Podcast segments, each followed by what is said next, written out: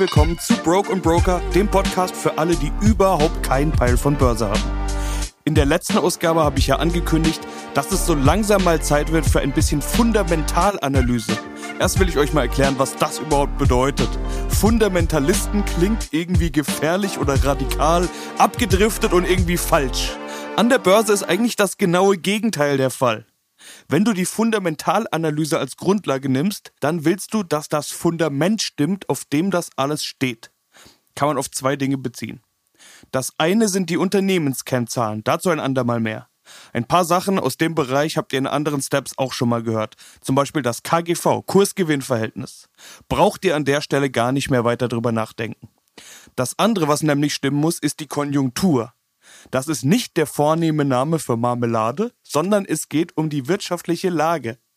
Um zu verstehen, dass wenn die Wirtschaft gut ist, es auch den Unternehmen gut geht, weil die nämlich irgendwie die Wirtschaft sind, dafür müsst ihr weder eine besonders helle Kerze sein, noch die letzten 19 Steps Broke Broker angehört zu haben. In denen ging es aber ausgesprochen wenig um Konjunktur, deshalb will ich das jetzt nachholen. Denn eigentlich ist die Konjunktur verdammt wichtig für die Börse. Im Prinzip gilt da nämlich so eine Art Fake it till you make it. Das Prinzip Kollega sozusagen. Der hat als komplett Broker Lauch immer davon gerappt, was für ein krasser Pimper ist und was für ein krasser Typ. Das hat er einfach so lange gemacht, bis die Leute ihm so viel Geld für seine Actions gegeben haben, dass er halt jetzt wirklich Pelzmantel trägt und Zigarre raucht. Get rich or die trying sozusagen. Ist jetzt zwar Hardcore verkürzt dargestellt, aber wer die letzten 19 Folgen angehört hat, der weiß, dass Hardcore verkürzt darstellen genau mein Game ist. Oder habt ihr gedacht, ihr hört ein paar Minuten Broken Broker und seid dann V-Manager? Bei aller Liebe, auch wenn ich verdammt gut bin, das schaffe nicht mehr ich. So, genug Eigenlob. Und Spaß beiseite. Ihr solltet ja doch schon einiges gecheckt haben in den letzten 20 Wochen. Auch, dass die Börse versucht, die Zukunft abzubilden.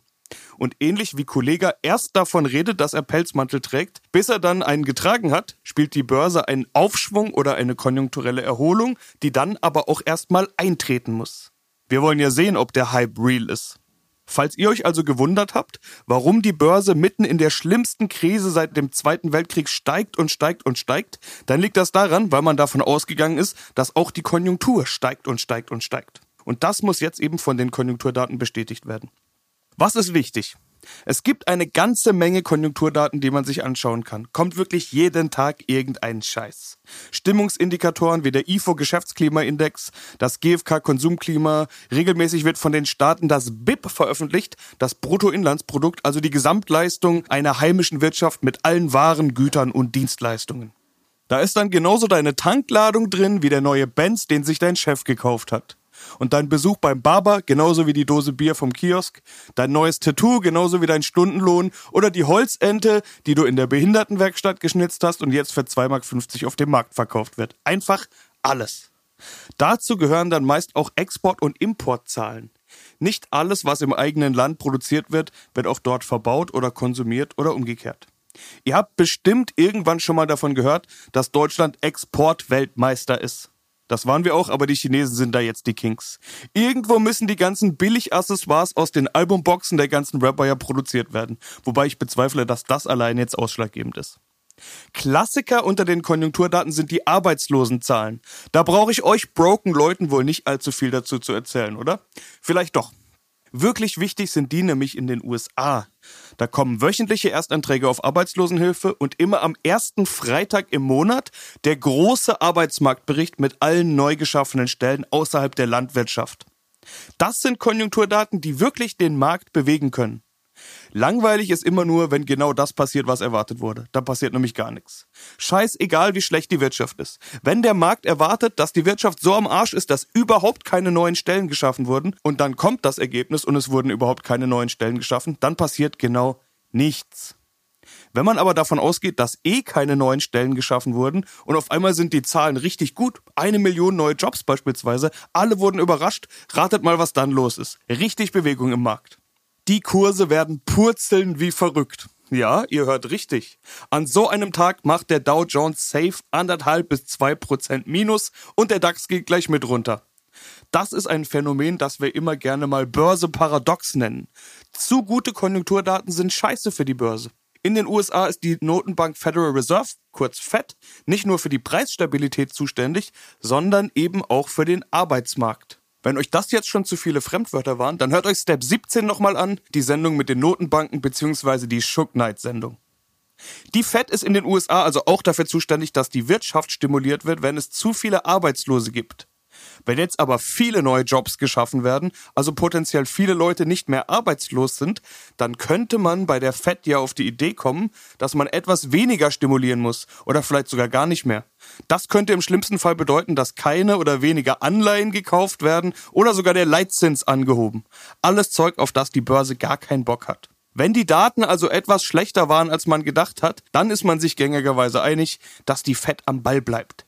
Den umgekehrten Fall gibt's aber auch. Wenn nämlich die Daten viel schlechter waren als erwartet, dann hilft wohl nicht mal mehr die Notenbankkohle, dann droht eine echte Krise. Da hat auch keiner Bock drauf. Sorgt auf jeden Fall auch für schlechte Stimmung. So blöd wie das jetzt klingt. Das Beste für die Börse ist, wenn die US-Arbeitsmarktdaten ein kleines bisschen schlechter sind als die Vorabschätzungen der Analysten. Aber weil die das ja wissen, schätzen die auch gerne mal ein bisschen vorsichtig, beziehungsweise umgekehrt. Immer schön optimistisch. Die Zahlen werden nämlich selten dick und deutlich übertroffen. Nun sollte man da aber nicht zu kurz denken. Am Ende des Tages und vor allem auf längere Sicht sind geringe Arbeitslosenzahlen natürlich besser. Immerhin werden Arbeitslose kein scheiß neues 1000 Dollar Smartphone kaufen und vermutlich auch kein Mercedes. Und auch bei anderen Konsumverhalten halten die sich dann vermutlich eher zurück. Konsum macht mehr Bock, wenn man ihn sich auch leisten kann. Deshalb streiten Ökonomen auch gerne mal, wie hoch so eine Grundsicherung sein soll. Wenn du zu viel Hartz IV bekommst, wirst du den Teufel tun, um irgendwo für paar Euro die Pisse aufzuwischen. Ist vor ein paar Monaten übrigens genauso mal passiert in den USA. Da gab's mal wieder Helikopter-Money von Präsident Joe Biden. Also einfach extra Money aufs Konto gebucht. Wer gerade 1200 Dollar frei Haus bekommen hat, der wird nicht für 800 Dollar im Monat Pisse wischen. Schon waren die Arbeitslosenzahlen katastrophal. War aber ein Einmaleffekt. Egal wie broke du bist, allzu lange reichen 1200 Dollar auch wieder nicht.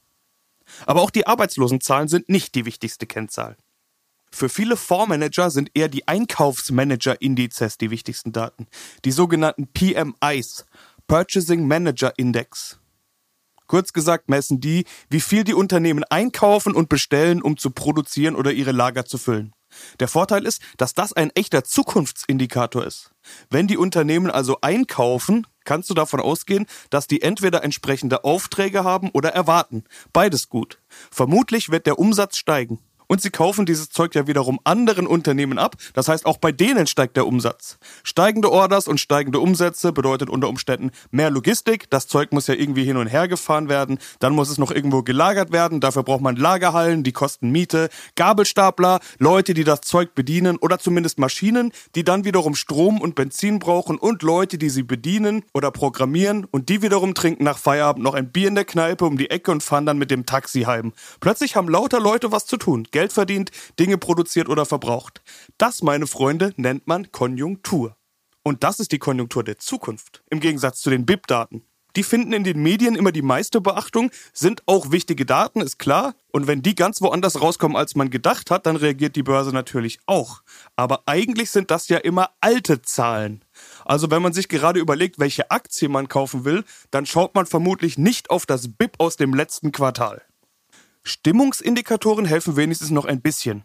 Der GfK Konsumklimaindex zeigt an, wie konsumfreudig die Bevölkerung ist, also ob die gerade Bock und Geld hat, um sich neues Zeug anzuschaffen. Wenn die dann nämlich eher keinen Bock drauf haben, dann können die Firmen so viel produzieren, wie sie wollen. Gilt übrigens auch, wenn alle arbeitslos sind. Der IFO Geschäftsklimaindex wiederum misst, wie gut die Stimmung unter den Chefs ist. Also erwarten die, dass es eher aufwärts oder abwärts geht. Naja, am Ende sind das alles Umfragen und ihr wisst ja, wie das mit Umfragen ist. Wenn der Chef am Montagmorgen mit einem Kokskater und einer Scheißlaune an der Umfrage teilnimmt, wird wahrscheinlich was anderes dabei rauskommen, als wenn seine Sekretärin ihn gerade einen geblasen hat. Und dann haben wir noch die Inflationsdaten.